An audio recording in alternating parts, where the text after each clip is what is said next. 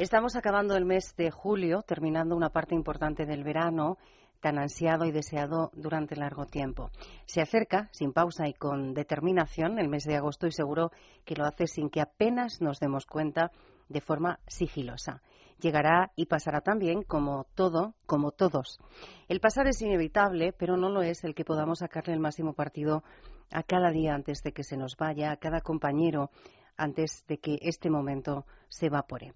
Si el pasar no depende de nosotros, pero sí el querer aprenderlo, agarremos hoy, en este momento, a lo que tenemos para compartirlo, porque esto es radio y ustedes, palabras mayores. En Es Radio, Palabras Mayores. Un programa para gente activa, producido por el Grupo Senda. Presenta y dirige Juan y Loro.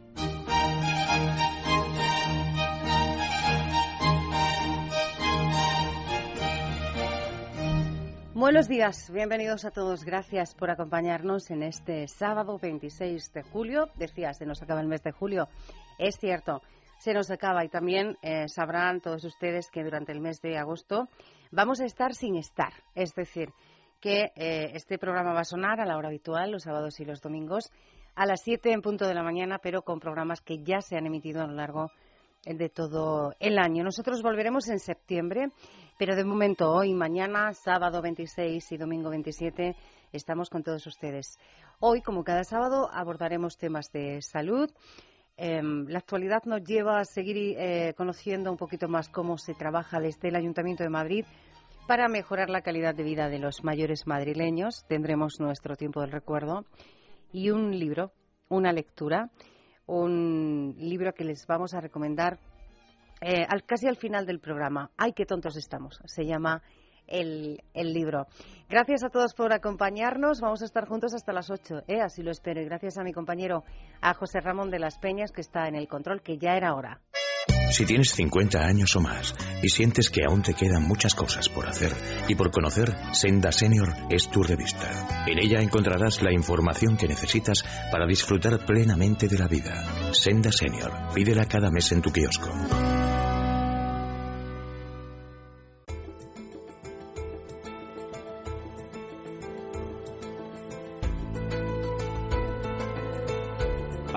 Mayores con Juan y Loro.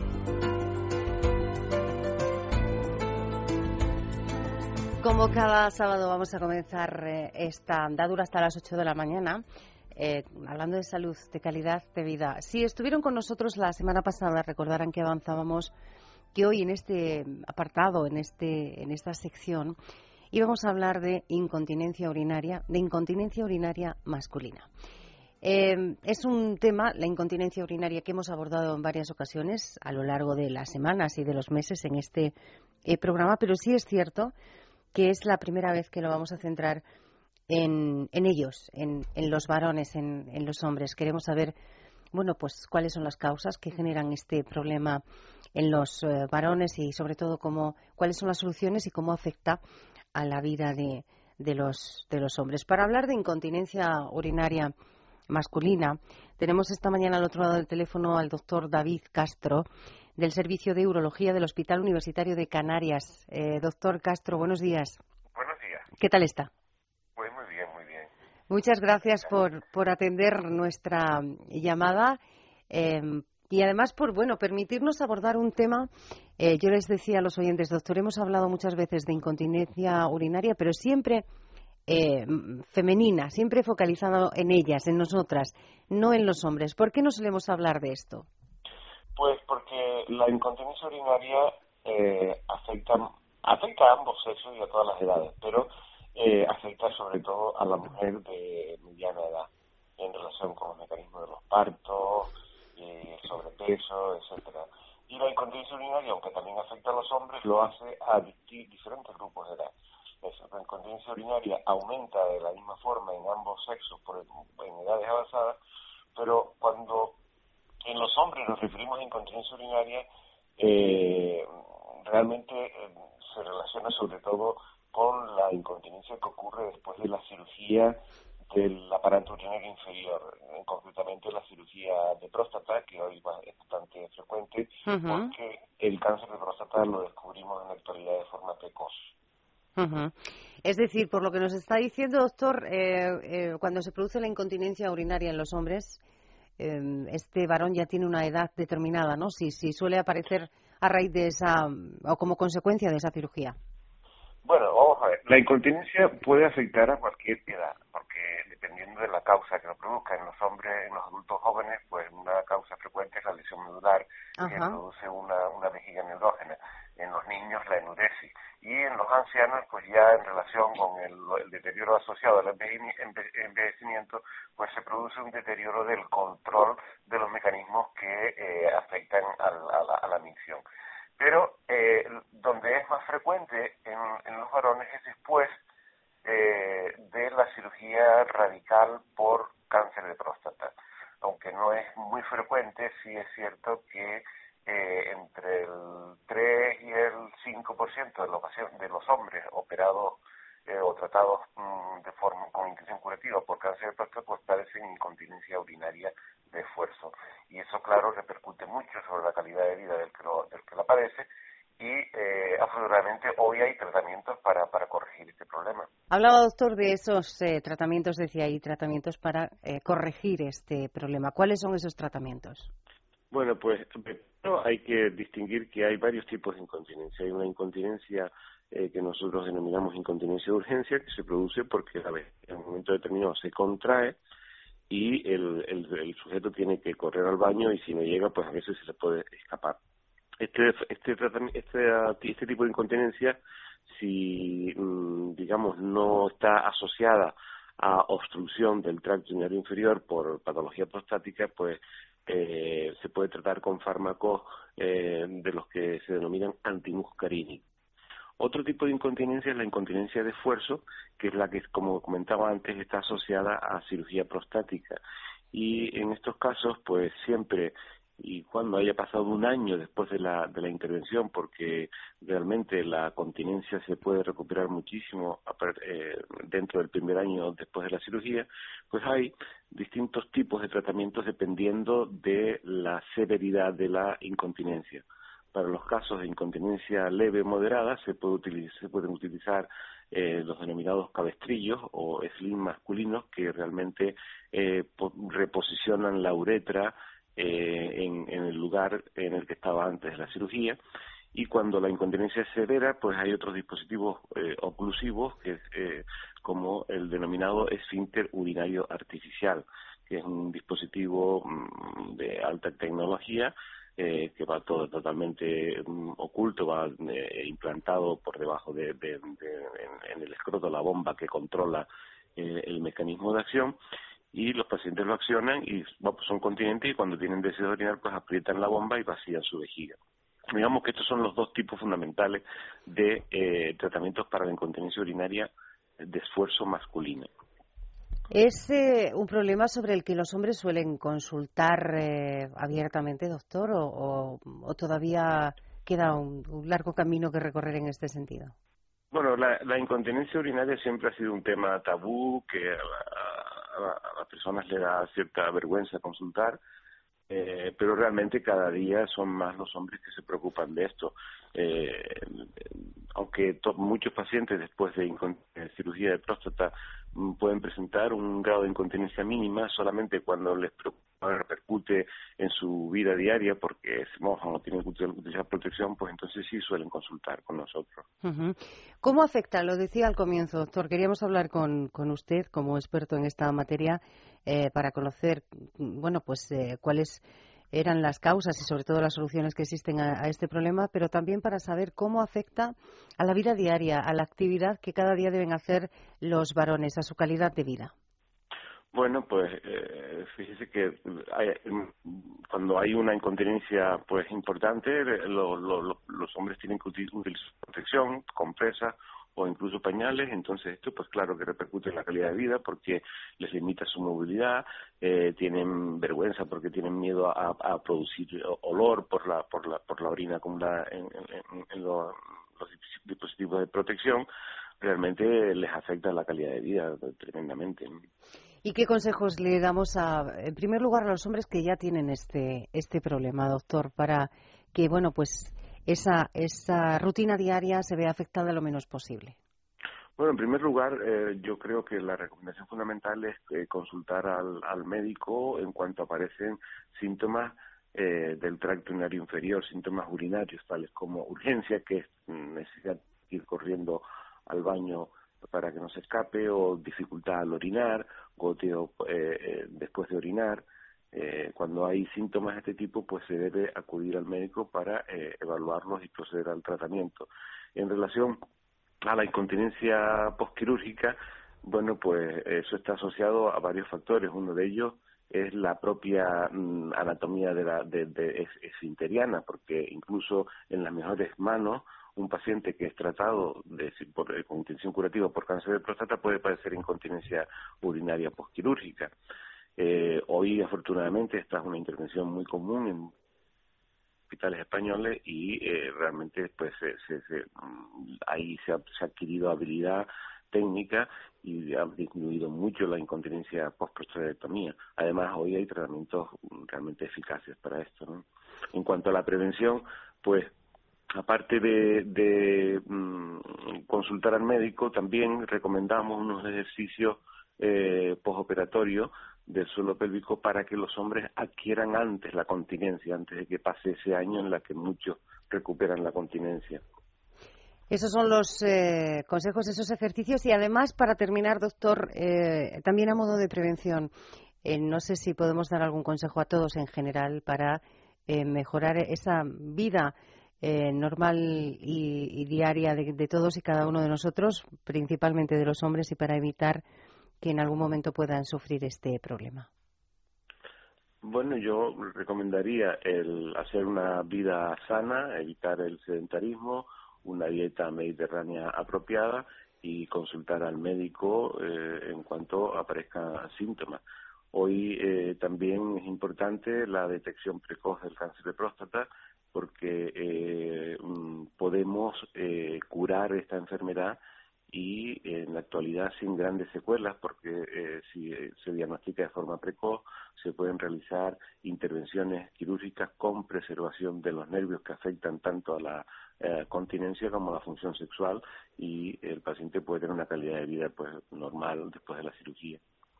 Prevención y acudir al médico cuando aparecen esos primeros eh, síntomas. Doctor David Castro, del Servicio de Urología del Hospital Universitario de Canarias en Santa Cruz de Tenerife. Muchas gracias por estar con nosotros esta mañana. Ha sido un placer saludarle.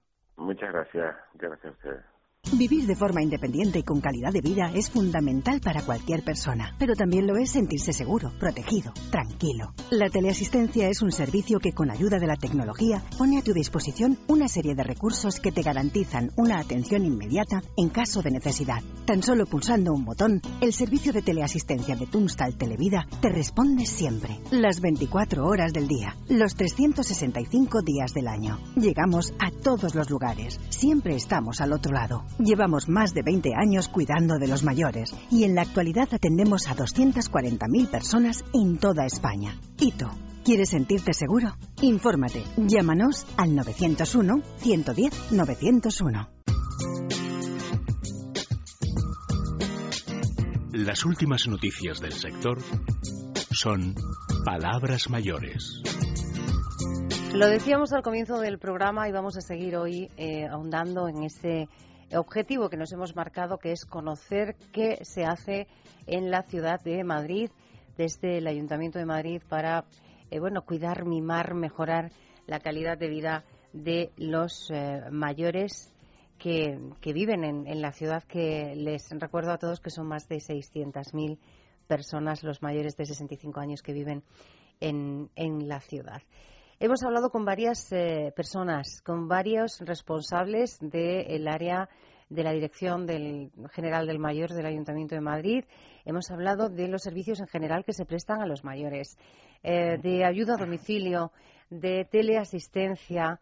Eh, hemos dado incluso consejos para afrontar estos calores que sufrimos en la capital durante los meses de, verano. Hoy vamos a ir un pasito más allá y vamos a centrar nuestra conversación en, dos asuntos, em, bueno, pues eh, muy, muy importantes. Iba a decir, no sé cuál de los dos. Los dos muy importantes. Vamos a abordar el tema del maltrato a los mayores. Vamos a ver qué se hace desde esa Dirección General del Mayor del Ayuntamiento de Madrid para afrontar esta realidad, no siempre visible, pero esta realidad en, en la capital. Y después eh, vamos a centrarnos en cómo cuidar al cuidador. ¿eh? Un asunto también de máxima importancia. Estos asuntos los vamos a abordar esta mañana con la jefe del o la jefa del Departamento de Programación, Evaluación y Desarrollo de la Dirección General del Mayor, con Pilar Serrano, que además tengo aquí a mi ladito porque ha venido al estudio. Pilar, bienvenida, buenos días. Bien hallada. Dos temas, decía yo, muy, muy importantes. No, sé si uno más que otro, los dos de suma importancia para, para vosotros. Los dos de suma importancia y además muy estrechamente relacionados. Empezamos por lo más peliagudo, quizás por lo, eh, bueno, pues eso sí, más peliagudo, lo vamos a dejar ahí. ¿Qué se hace desde la Dirección General del Mayor del Ayuntamiento de Madrid para abordar esa realidad no siempre visible, decía yo, del maltrato a los mayores? Bueno, pues lo primero que se hace desde la Dirección General de Mayores y Atención Social es reconocer que el maltrato existe. Es muy duro. Creo que todos preferimos en el día a día mirar para otro lado, pero yo creo que ha llegado el momento en que el maltrato a las personas mayores tiene que salir a la luz. Empezamos con el maltrato a los niños de una manera muy clara, en una apuesta clarísima hace bastantes años. Después hemos abordado el tema del maltrato en familia a las mujeres y yo creo que el, el maltrato a las personas mayores ya no, ya no, no permite mayor dilación.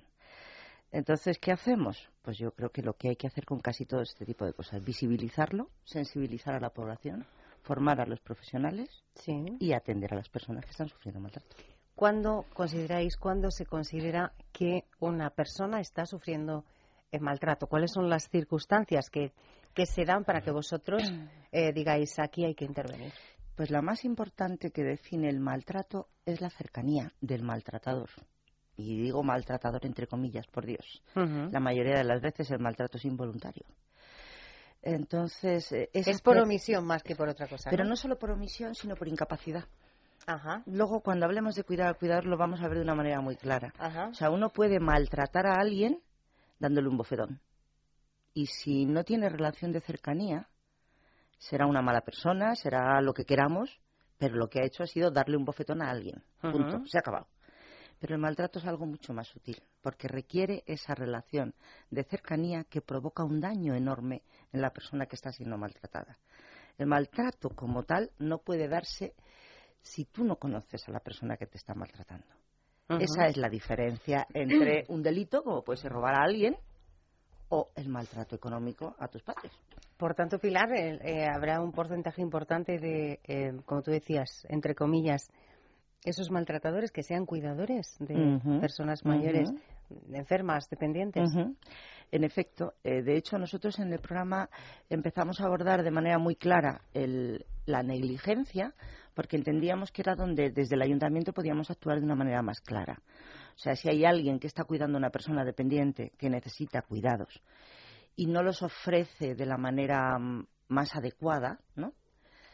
Entonces está cometiendo negligencia. Pero nosotros podemos ayudar, porque nosotros tenemos servicios que apoyan, programas específicos para los cuidadores, respiro familiar.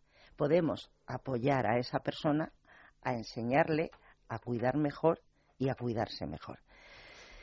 Eh, como digo, normalmente no es una situación voluntaria. Todo lo contrario. Lo que ocurre es que llega un momento en que las personas ya no pueden más. Y cuando no pueden más, pues tampoco son capaces de hacer las cosas con corrección. O sea, no hay una intencionalidad. Bien, es cierto que no, no todos los casos son así. Claro que hay maltrato intencionado, estaría bueno. ¿no? Pero no es la mayoría. Decías, es una, eh, existe, es una realidad que está ahí, aunque a veces no queramos o no, la veamos. ¿Por qué no la vemos? ¿No se denuncia este tipo de maltrato? A ver, ¿por qué no la vemos? Porque lo feo no nos gusta por lo mismo que no vemos a un aislado, por lo mismo, mm. mismo que no queremos ver a un niño que se está muriendo de un cáncer, por lo mismo No lo sé, porque queremos vivir felices y eso nos estorba, ¿no? Y luego por impotencia. O sea, en el caso de la, de la sociedad en general, pues porque no queremos verlo, eh, porque no sabemos muy bien cómo actuar. Y en el caso de los profesionales, yo creo que el no saber cómo actuar es lo que más pesa. Eh, quizás mm, no tenemos todas las herramientas que nos parece que podíamos tener. Es bien claro que si tienes, por ejemplo, un maltrato físico, ¿no? que es mm, un maltrato como muy evidente, ¿no? Bueno, pues hay un procedimiento muy claro. Si una persona aparece en un hospital, en una sala de urgencias, con hematomas o con lo que sea, pues entonces alguien ha de decir, oiga, aquí qué ha ocurrido. Y para eso existe una cosa que se llama parte de lesiones, donde un médico notifica a un juez, mire usted, aquí ha aparecido una persona. Eso está claro. ¿Qué ocurre después? Ya no está tan claro. Mm. Cómo se aborda luego en el domicilio, cómo se soluciona. Si hay un abuso económico y a alguien les ponen de la cuenta, también sabemos qué hacer. Llamamos a la policía y decimos, oiga, aquí ha pasado algo. Si hay un maltrato más sutil, como es el maltrato psicológico, ya a lo mejor no tenemos las herramientas tan claras o no es tan evidente la situación como para que nos haga actuar de esa manera tan contundente. Y si lo que hay es negligencia, pues a lo mejor tampoco tenemos tan claro qué es lo que podemos hacer.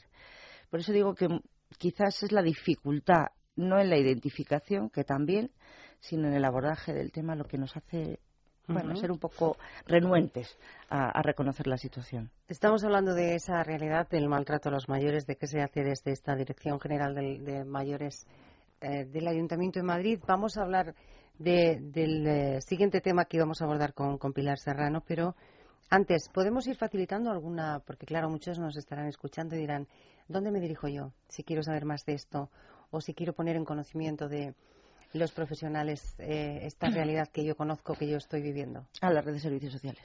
En nuestro caso es evidente, o sea, la red de servicios sociales atiende todo este tipo de casos, todos. Y evidentemente cuando es una cuestión mucho más urgente, pues existe la policía.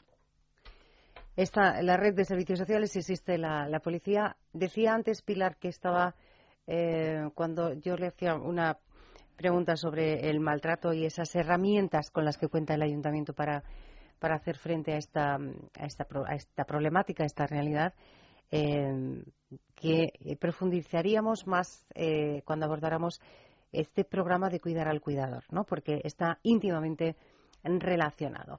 Es un programa efectivo, Pilar, y del que la Dirección General se siente, imagino que muy, muy orgullosa, ¿no? Nos sentimos muy orgullosos porque además es un programa que tenemos muy, muy, muy evaluado. Es un programa de una larga trayectoria que atiende cada año a más de 500 personas y que evaluamos en, pre, en la situación pre-programa y post-programa. Es un programa psicoterapéutico y educativo que dura desde octubre hasta mayo, junio, dependiendo de cómo caigan las fiestas ese año y el, el día de la semana en que se haga, que se hace un día a la semana, y que está conducido al principio por psicólogos y después se añaden otros profesionales como terapeutas o personal de enfermería porque entendemos que el programa Cuidado Cuidador lo que pretende es enseñar a la persona que está cuidando a cuidarse a sí misma. Evidentemente eso redunda en el buen cuidado de la persona dependiente, sin ninguna duda. Pero dejamos esa parte educativa en la que podemos explicar cosas tan cotidianas como cómo manejar a alguien, levantarlo de una cama o darle de comer, y lo dejamos para el final, porque al principio no escuchan. Esa es la sobrecarga que no pueden te iba a decir, ¿cuánto le cuesta al profesional que ese cuidador le atienda? claro, porque llegarán, imagino que en un punto, ¿no? Que no, no es fácil. Es muy difícil. O sea, tienen unas primeras sesiones de octubre, noviembre, diciembre, que esas primeras sesiones son terapéuticas puras y duras. ¿eh? Porque realmente, y además tiene que ser un grupo pequeño, es un grupo no más allá de 10, 12 personas. ¿eh? Eh, porque realmente la gente llega en un estado de sobrecarga tremendo, tremendo, o sea, y no tiene capacidad para escuchar, porque lo único que siente es que se siente mal. Y además se siente mal y se siente hasta culpable por acudir a un programa donde aprender a sentirse mejor, porque durante esa hora y media, ¿quién está cuidando a la persona que ellos cuidan? Qué difícil eso. Qué ¿eh? difícil, muy difícil. ¿Quién puede acceder a este programa, Pilar? Todos los cuidadores de personas mayores o todas las personas mayores que son cuidadoras. Solo hay que solicitarlo en el centro de servicios sociales, como todo. en este ayuntamiento. ¿eh? Entonces, eh, bueno, mayoritariamente son mujeres, esposas, hijas, esposos y muy poquitos hijos. ¿eh? La mayoría son mujeres de una edad Em, pues o bien la esposa, es decir, gente de 80 años, 70, 80 años. Más de, más de 50, te iba a decir yo, sí. Sí, sí, sí. Y luego, por supuesto, mujeres de 50, 60, que son las hijas. ¿eh? Eso es, se repite siempre en el tema del cuidado. Este programa que comenzó allá por el 2004, creo, sí, eh, desde, con, la perspectiva que te da el paso del tiempo, Pilar, ¿cómo ha ido evolucionando? Es decir, habéis, imagino que más cuidadores acuden. Acuden más cuidadores, hemos alargado las sesiones porque lo hemos ido modificando conforme los propios cuidadores nos decían porque he de decir que esto no es muy habitual, ¿eh? O sea, ya, ya nos tenemos que poner una medalla, o sea, un programa de esa duración y con el tiempo de trayectoria que tiene este y con la evaluación que tiene, donde sabemos que la sobrecarga baja, que baja, que se incrementa la calidad de vida, que lo medimos con escalas validadas, no, no preguntamos qué tal se siente usted, que también. ¿eh? Eh, yo creo que no lo tiene casi nadie. Hay muchos programas educativos, muchos, por el mundo, ¿eh? donde se enseña a dar de comer o a movilizar o a, tal, pero que aborden el problema de la sobrecarga. Eh, solo hay unos poquitos programas que se hagan y no de esta duración. Como digo, lo hemos ido modificando según las sugerencias de los profesionales y de las personas atendidas. Entonces, sabemos que la primera fase es para la gente con mucha sobrecarga, que hay una segunda fase en que ya empiezan, digamos, a respirar, ¿no? Y luego hay una tercera en la que ya no se escuchan de todo. Evidentemente hay gente a la que no le funciona. Hasta ahí puede llegar la broma, ¿no? Claro. Evidentemente hay gente a la que no le funciona, pero en general la mejoría es muy clara y admiten ayuda, que es de lo que se trata también. Es decir, eh, esa persona que cuida en solitario, al final del programa hasta es capaz de decirle a su hijo o a su marido o a su hermano, oye, yo necesito ir a la peluquería, por favor, te quedas con mamá un rato. Qué importante eso. Qué importante eso. Eh, eh, eso ya, como decía ella, es eh, un, logro enorme. Decías, pedir ayuda. Quiero que tú, como responsable en este minuto, ahora aquí, de este programa, de esta información que estamos facilitando, eh, bueno, pues seas la voz que le eh, comunique a los cuidadores y a los mayores de Madrid que pueden acudir a vosotros. Evidentemente. No solo que pueden acudir, sino que deben acudir a nosotros, porque somos nosotros quienes tenemos la obligación de ayudarles. Y pensemos en una cosa, el programa Cuidar al Cuidador no tiene sentido en solitario, ¿eh? O sea, está muy bien, pero un programa de cuidadores que no tiene en cuenta que luego necesita unos recursos de base, como tú decías que ya han hablado aquí, de una teleasistencia, una ayuda a domicilio, un centro de día, un respiro familiar de fin de semana, todo ese abanico no serviría de nada.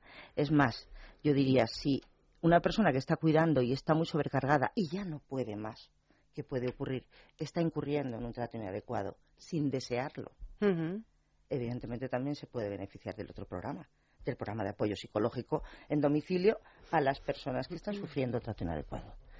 Pues como decía Pilar, lo importante es eh, acudir, pedir ayuda cuando, cuando se necesita, denunciar las realidades que sabemos que no están bien, cuando las eh, tenemos cerca o las, o las conocemos, y asistir a esa red de servicios sociales del Ayuntamiento de Madrid que está pues al servicio de los ciudadanos. Evidentemente, esta Dirección General del mayor al servicio de, los mayores de, de, Madrid. Pilar Serrano, jefe, jefa del Departamento de Programación. Jefe, jefa, jefa. Yo jefa, jefa, siempre. Jefa del Departamento de Programación, Evaluación y Desarrollo de la Dirección General de Mayores del Ayuntamiento de Madrid. Gracias por estar con nosotros y vuelve cuando quieras, que ha sido Muchas gracias por habernos invitado y volveremos cuando queráis.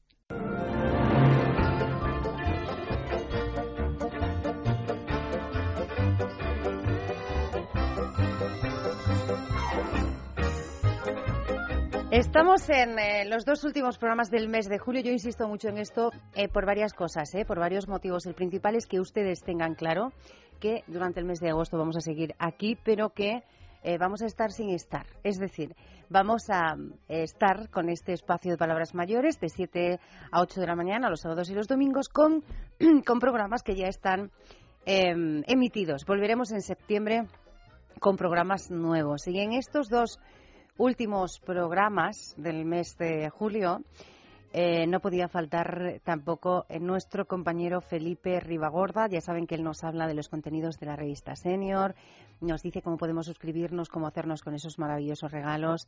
Felipe Ribagorda, buenos días. Hola, buenos días, Juan, y hola, buenos días a todos los oyentes de Palabras Mayores. ¿Qué tal estás? Muy bien, estupendamente. Pues yo que me alegro, Felipe. Eh, a puntito ya de coger vacaciones, imagino. Bueno, me queda un poquito, me queda un poquito, hasta el 8 de agosto. Ah, muy Pero bien. bueno, queda poco ya. No queda absolutamente nada. Vamos, Felipe, si quieres, a recordar, así de forma muy rapidita, muy rapidita, algunos de los contenidos, los que tú creas que son eh, más atractivos para los oyentes o los más interesantes, de este número doble, insisto, de la revista Senior, número de julio y agosto. Vale, pues mira, eh, casi nunca lo comentamos, pero en, en todas nuestras revistas aparece una sección que a mí me encanta. De hecho, yo creo que es la, la primera sección que, que, me vuelvo a mirar en cuanto la tenemos impresa. A ver, ¿cuál que es? Se, que se llama ¿Qué pasó en, en un año determinado? Muy bien, es, es una buena sección. Sí, sí, yo sé que a ti te gusta mucho porque la trabajas bien, o sea que es una sección que, que, te gusta a ti también. Es una sección que me gusta. A ver, cuéntale a los oyentes que no la han visto, que no han podido leerla, de qué va esto. Bueno, pues eh, en esta sección, por ejemplo, siempre intentamos eh, activar la memoria de nuestros lectores, ¿no? A mí me sirve un montón.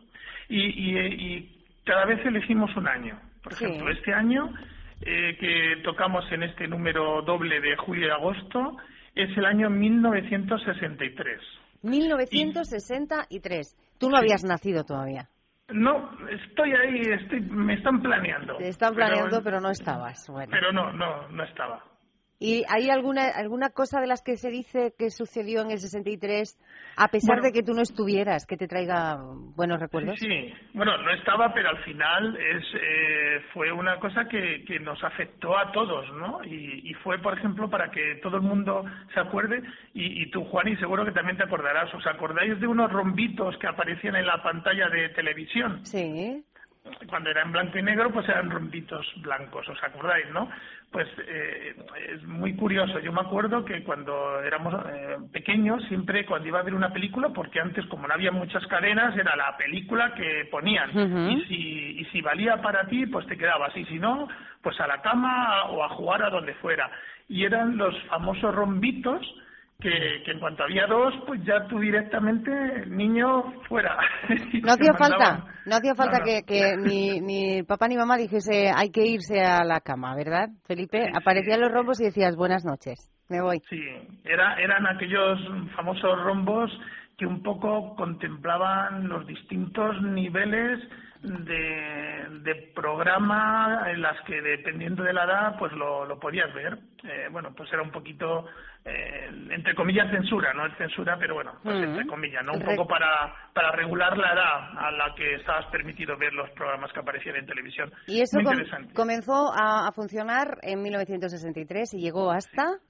Pues hasta 1984 creo que Sí. fue. en el- sí, hasta 21 el 84. años. Sí, sí, sí. Fíjate, 21 años en el 84. O sea que hay mucha gente, yo creo que tenemos un, un abanico muy grande de, de personas que hemos vivido los rombos en televisión. Mira, Felipe, José Ramón de las Peñas, nuestro compañero que es mucho más joven que tú y que yo, mucho, mucho Vaya. más joven, eh, me está diciendo, yo me acuerdo, yo me acuerdo. ¿Mm? Ah, mira. Bueno, también voy a nombrar otro otro hecho que, que, que, bueno, yo creo que a, a todo el mundo siempre nos ha encantado y, y- y vamos a recordar un poco pues a Rocío Durcal, ¿no? Que Ah, sí. era una chica estupenda, guapísima, que veíamos un montón de películas pues en la televisión y, y, por ejemplo ese año se estrenó La chica del trébol, Ajá. interpretada por Rocío Durcal. Era un, dirigida, una película dirigida por Sergio Grieco. Nada, eh, estupenda, donde la veíamos estupenda y, y la verdad que ah, yo recomiendo que aquellos que la tengan en algún vídeo y la puedan volver a ver, pues que, que la vean, que, que Siempre, merece la pena. siempre es buen Sí. momento para ver y sobre todo para escuchar am, a Rocío Durcal. Todo esto en la sección ¿Qué pasó en 1963 en este número de julio y agosto? Un número, eh, Felipe, que puede llegar al domicilio de, los que nos están escuchando. Es decir, que no tienen por qué ir al kiosco, que está muy bien, que uno se da un paseíto, sale por la mañana y va al kiosco a comprar la revista, pero que si no puede o no quiere, ¿cómo hacer que este, esta publicación llegue a casa? Vale, si vas al kiosco, recuerda que en la portada está Luis del Olmo. y, es un fondo verde, o sea que yo creo que, no, te va a pasar desapercibida entre todas las mm, revistas del kiosco.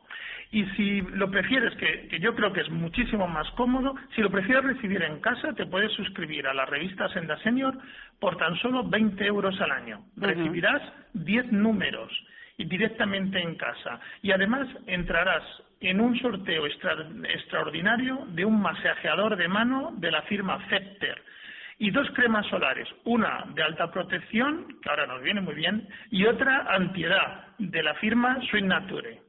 Todo ello valorado en más de 200 euros. Solo tienes que rellenar el cupón que aparece en nuestra revista y enviárnoslo a nuestra dirección de Capitanaya 56 séptimo D 28020 Madrid Capitán Haya, 56, séptimo D, 28020 Madrid, poniéndolo, poniendo a nombre de Grupo Senda, escribir un correo a suscripción arroba gruposenda.es o bien puedes suscribirte desde nuestra web que son www.sendasenior.com y si tienes dudas y ves que, oye, pues que me atranco, que no puedo, no sé cómo suscribirme, pero me encanta la revista, quiero suscribirme, pues nos llamas a nuestro teléfono 913734750, repito, 913734750 y nosotros te ayudamos para que te suscribas. Pues ese regalo está en juego para uno de los suscriptores eh, uno, una de los suscriptores de la revista Senior en estos meses, eh, aunque estamos en el último fin de semana de julio, tienen todo el mes de agosto, ¿verdad?, eh, para poder suscribirse también y ya en septiembre conoceremos el nombre del ganador, podemos hablar con él, podremos, gracias a Felipe, que siempre se encarga de gestionar estos asuntos. Felipe Ribagorda, que ha sido un placer hablar contigo. Igualmente, Juani. Que tengas un feliz verano. Yo espero deseártelo en persona. Sin, sin, duda, ¿eh? No lo dudes que nos vemos, eh, pues el lunes estamos juntos de nuevo. Sí, señor. Un abrazo, Felipe. Bueno, un besito para todos. Vivir de forma independiente y con calidad de vida es fundamental para cualquier persona, pero también lo es sentirse seguro, protegido, tranquilo. La teleasistencia es un servicio que con ayuda de la tecnología pone a tu disposición una serie de recursos que te garantizan una atención inmediata en caso de necesidad. Tan solo pulsando un botón, el servicio de teleasistencia de Tunstal Televida te responde siempre, las 24 horas del día, los 365 días del año. Llegamos a todos los lugares, siempre estamos al otro lado. Llevamos más de 20 años cuidando de los mayores y en la actualidad atendemos a 240.000 personas en toda España. ¿Y tú? ¿Quieres sentirte seguro? Infórmate. Llámanos al 901-110-901. Los recuerdos son palabras mayores. Vamos a ello, vamos a recordar, hacer ese ejercicio que les proponemos cada mañana, em, hacia la mitad del programa aproximadamente, ese ejercicio en el que, bueno, pues la intención no es otra que buscar en nuestros recuerdos qué hacíamos, dónde estábamos, cómo era nuestra vida en un año muy concreto. Hoy nos paramos en 1973. 1973. Y gracias a algunos sonidos nosotros le vamos a poner eh, bueno, pues el audio a este, a este año que espero sinceramente les traiga muy buenos recuerdos. Por ejemplo, es el año en el que em, nos deja, empezamos por las malas noticias, en primer lugar, nos deja eh, Víctor Jara, fallece, es asesinado, eh, músico, cantautor, director de teatro y activista, político en Chile. Ya saben que cuando llega la dictadura de em, Augusto Pinochet, bueno, pues se le detiene en lo que era el eh, antiguo Estadio Chile, que después pasaría a llevar su nombre, el, nombre de Víctor Jara. Allí es eh, asesinado. Como digo, este músico, cantautor, director de teatro y activista eh, político chileno que llegó a militar incluso en el Partido Comunista de, este país. Vamos a mm, escuchar unos minutitos, unos segundos de la voz de Víctor Jara. En tu cuerpo flor de fuego tiene paloma. Un temblor de primaveras, palomita. Un volcán corre en tus venas. Y mi sangre como brasa tiene paloma. En tu cuerpo quiero hundirme, palomita hasta el fondo de tu sangre. El sol morirá, morirá. La noche vendrá. Ahí estamos escuchando ese tema Deja la vida volar de Víctor Jara, asesinado en 1973. Decíamos, vamos a empezar por las malas noticias, continuamos eh, pues con cine con cine de animación porque entre las muchas películas que se estrenan en 1973 y que tienen un gran éxito está la que vamos a recuperar en un segundito. Es una película de Disney, se llama Robin Hood, es como digo una película de animación que se basa en la leyenda de, de Robin Hood. Se estrenó en Estados Unidos el 8 de noviembre de 1973 y utilizaba, utiliza animales para contar la historia de Robin y Little John, dos amigos que viven en el bosque, que roban a los, a los ricos para dárselo a los eh, pobres. Estos animales que llegaban a la gran pantalla, como digo, el 8 de noviembre de 1973 y sonaban así. ¡Que muera el príncipe Juan, el rey inglés A un rey inglés todos cantarán en los siglos que vendrán, mas no por ser un gran monarca o por saber reinar. Mientras el buen rey Ricardo a las cruzadas fue a pelear, tenemos que aguantar al tirano Super Juan. Y cuando la historia hable de él, dirá que fue torpe, inútil y cruel el que hoy es el rey inglés. El que hoy es el rey inglés. La película que se estrenó con gran éxito en Estados Unidos el 8 de noviembre del 73, esta película Disney, Robin Hood. Después ha habido varias versiones más, ¿eh? animadas y no animadas de este clásico, de esta eh, leyenda. Nos vamos a quedar para despedir esta sección de recuerdos con un tema que hemos em, elegido, un tema que tuvo un gran éxito en este año, que llegó a ocupar puestos importantes en, las listas de éxitos, ya no solo del 73, también del año siguiente. Es un tema eh, de alguien que debutó solo un año antes, en 1972, de Juan Bau, y que, eh, bueno, pues afortunadamente aún hoy sigue eh, recibiendo el aplauso y el respeto de muchos aficionados y seguidores en Latinoamérica. Es la estrella de David.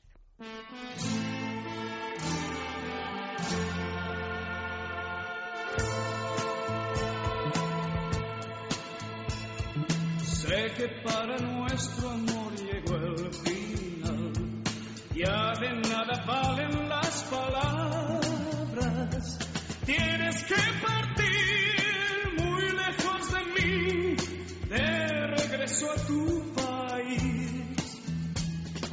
Aunque mi destino fue encontrar tu amor, en tus ojos brilla la nostalgia de otro despertar.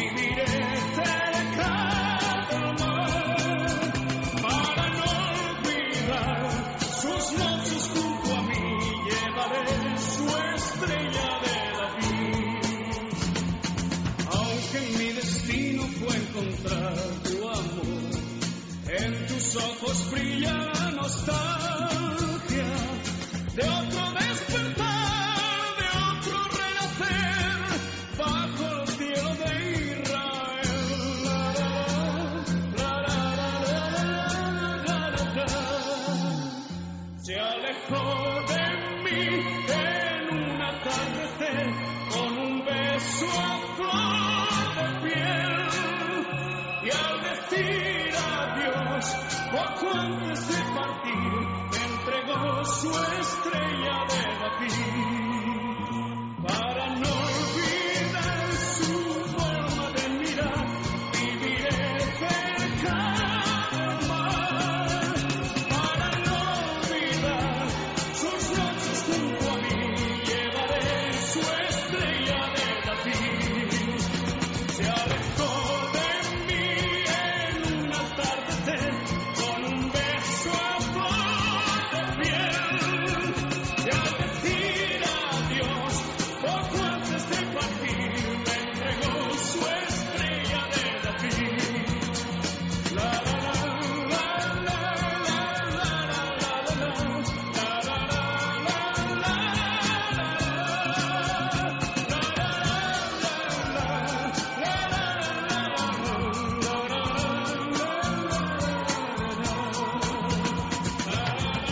Radio, Palabras Mayores. María Montes, gerocultora de Grupo AMA, Residencias para Mayores. En Grupo AMA tenemos a nuestra disposición los mejores medios para atender a nuestros mayores y lo hacemos con la vocación de quien atiende a sus propios familiares. Ven a conocer un concepto de vanguardia en residencias para mayores en Canarias, Cantabria, Castilla-La Mancha, Cataluña, Madrid y Navarra. Llama al 902 100 999 o consulta nuestra web en www.amma.es. Grupo AMA, nuestro compromiso, las personas. ¿Has pensado en realizar un crucero por el Adriático? Pues no olvides la guía que necesitas para sacarle el mejor partido a tu viaje. Destinos sugerentes, lugares a visitar, excursiones a elegir, todo lo encontrarás en la guía de cruceros por el Adriático. Pídela en tu librería habitual o solicítala a través de www.sendasenior.com. Consigue la guía de cruceros por el Adriático y lánzate a la aventura.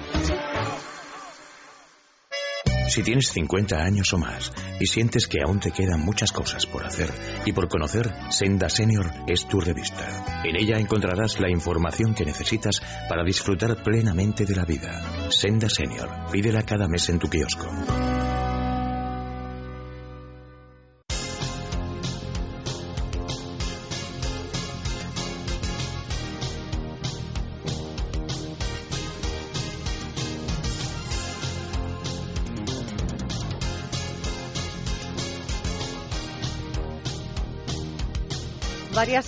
Son las que les vamos a ofrecer para que disfruten de la mejor música, música de varios estilos, eh, durante este próximo mes de agosto.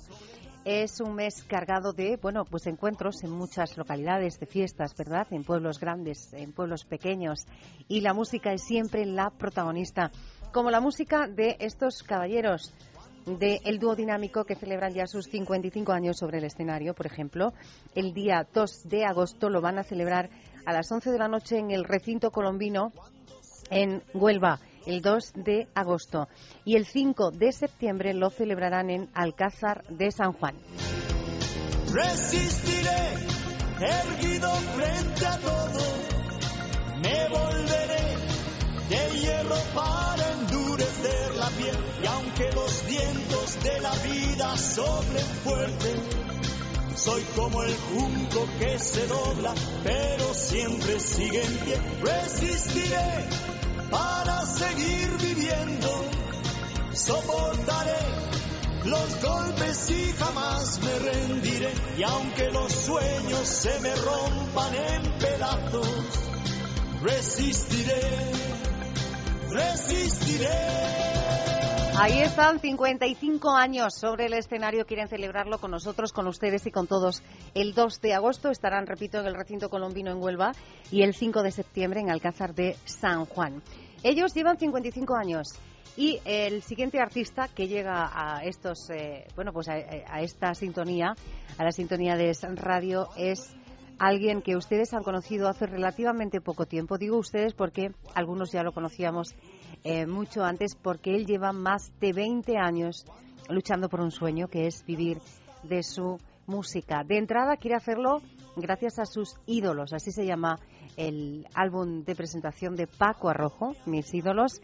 Y Paco Arrojo también estará este verano, está de hecho en muchas localidades eh, de eh, todo el territorio nacional y con un poquito de suerte igual luego da el salto a, salta, como se dice, ¿no? Solemos decir, salta el charco. Bueno, pues el día 8 de agosto va a estar en Asturias, el 9 estará en Carandia de Piélagos y el 10, 13 y 15 estará en Tenerife. Les hablamos de Paco Arrojo.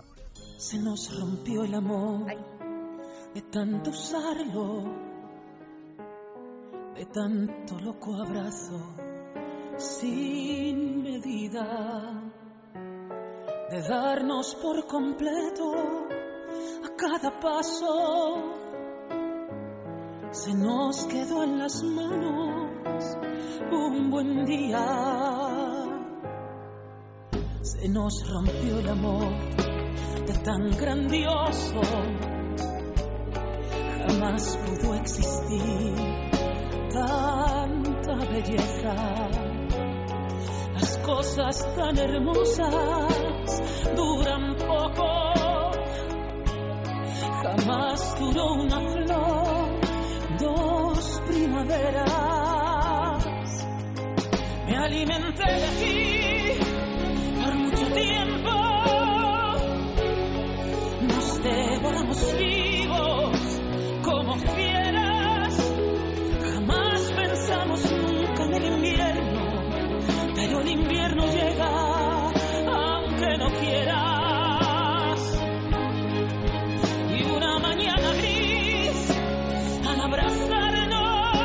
Ahí está eh, Paco Arrojo con este álbum Mis ídolos que les está presentando por muchos lugares y muchas, muchas ciudades de nuestro país.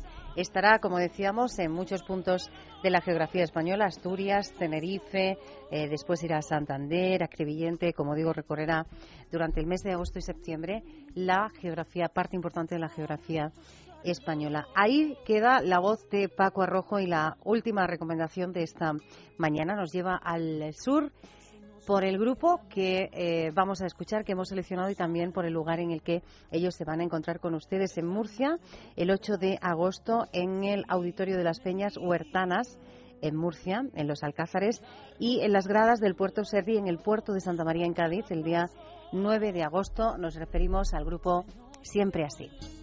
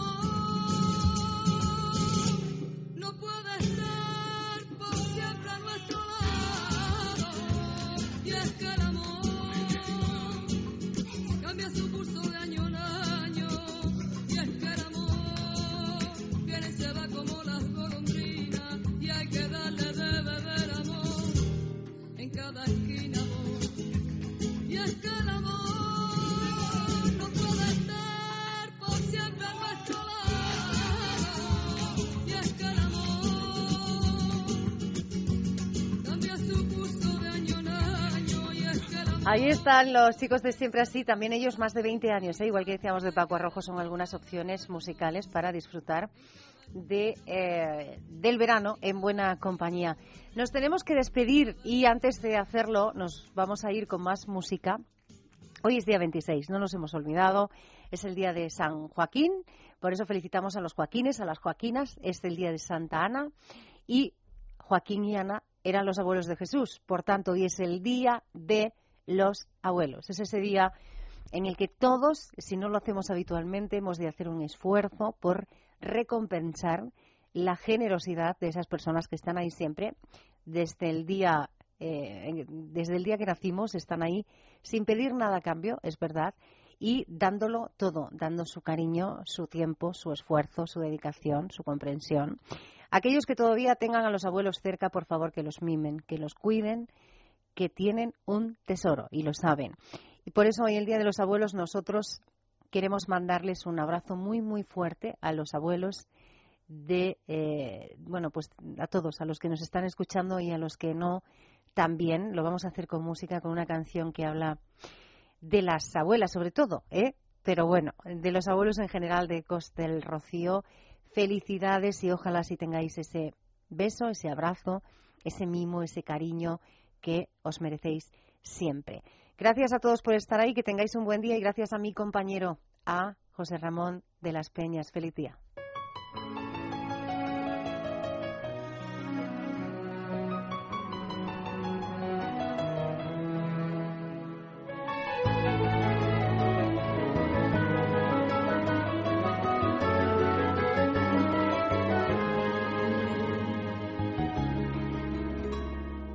No me hayas llevado en tu vientre, aunque no me hayas parido, aunque no me hayas parido, aunque yo no te dijera muchas veces lo mucho que te he querido, cántame la nana que tú sabes, déjame dormido. No me cuentes el porqué, ni me expliques los motivos, que de eso me da igual. Acurrúcame contigo y me sobra todo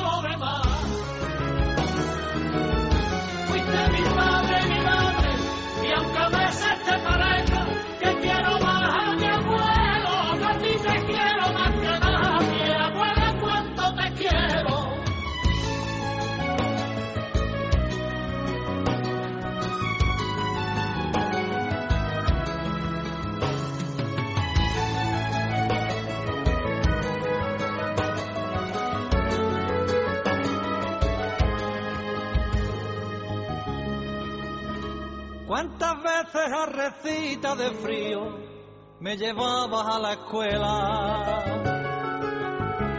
Me llevabas a la escuela y cargando la maleta con mis libros, tú fuiste mi centinela. Recuerdo que a recogerme tú llegabas la primera. No me diste de mamá, pero de amor y cariño. Yo de ti me mamaste. Déjame que sea tu niño,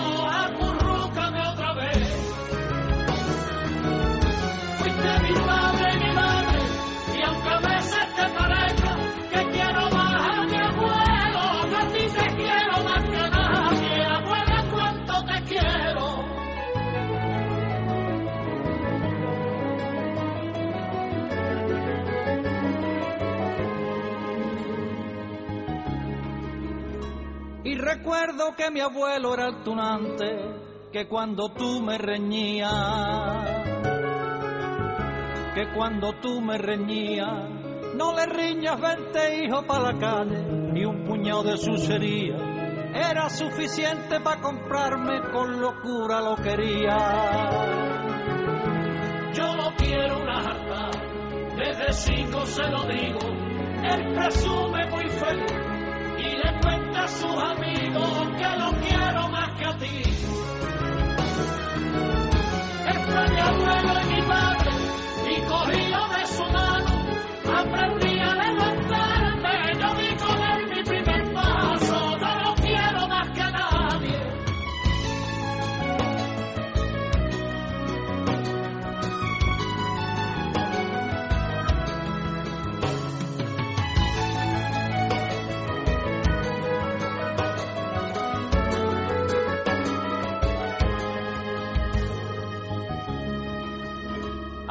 Poco suavito en las manos, quédate al ladito mío. Quédate al ladito mío, dame un beso calentito de tus labios. Y si ves que tengo frío, ésame la manta que tú sabes, déjame dormido. Hoy te quiero agradecer tus besos y tus castigos. Y déjame terminar Lo que tú hiciste conmigo no está pagado con nada. Fuiste mi padre mi madre, y aunque a veces te parezca que quiero más a mi abuelo, a ti te quiero más que a nadie. Abuela, cuánto te quiero. Escuchas Es Radio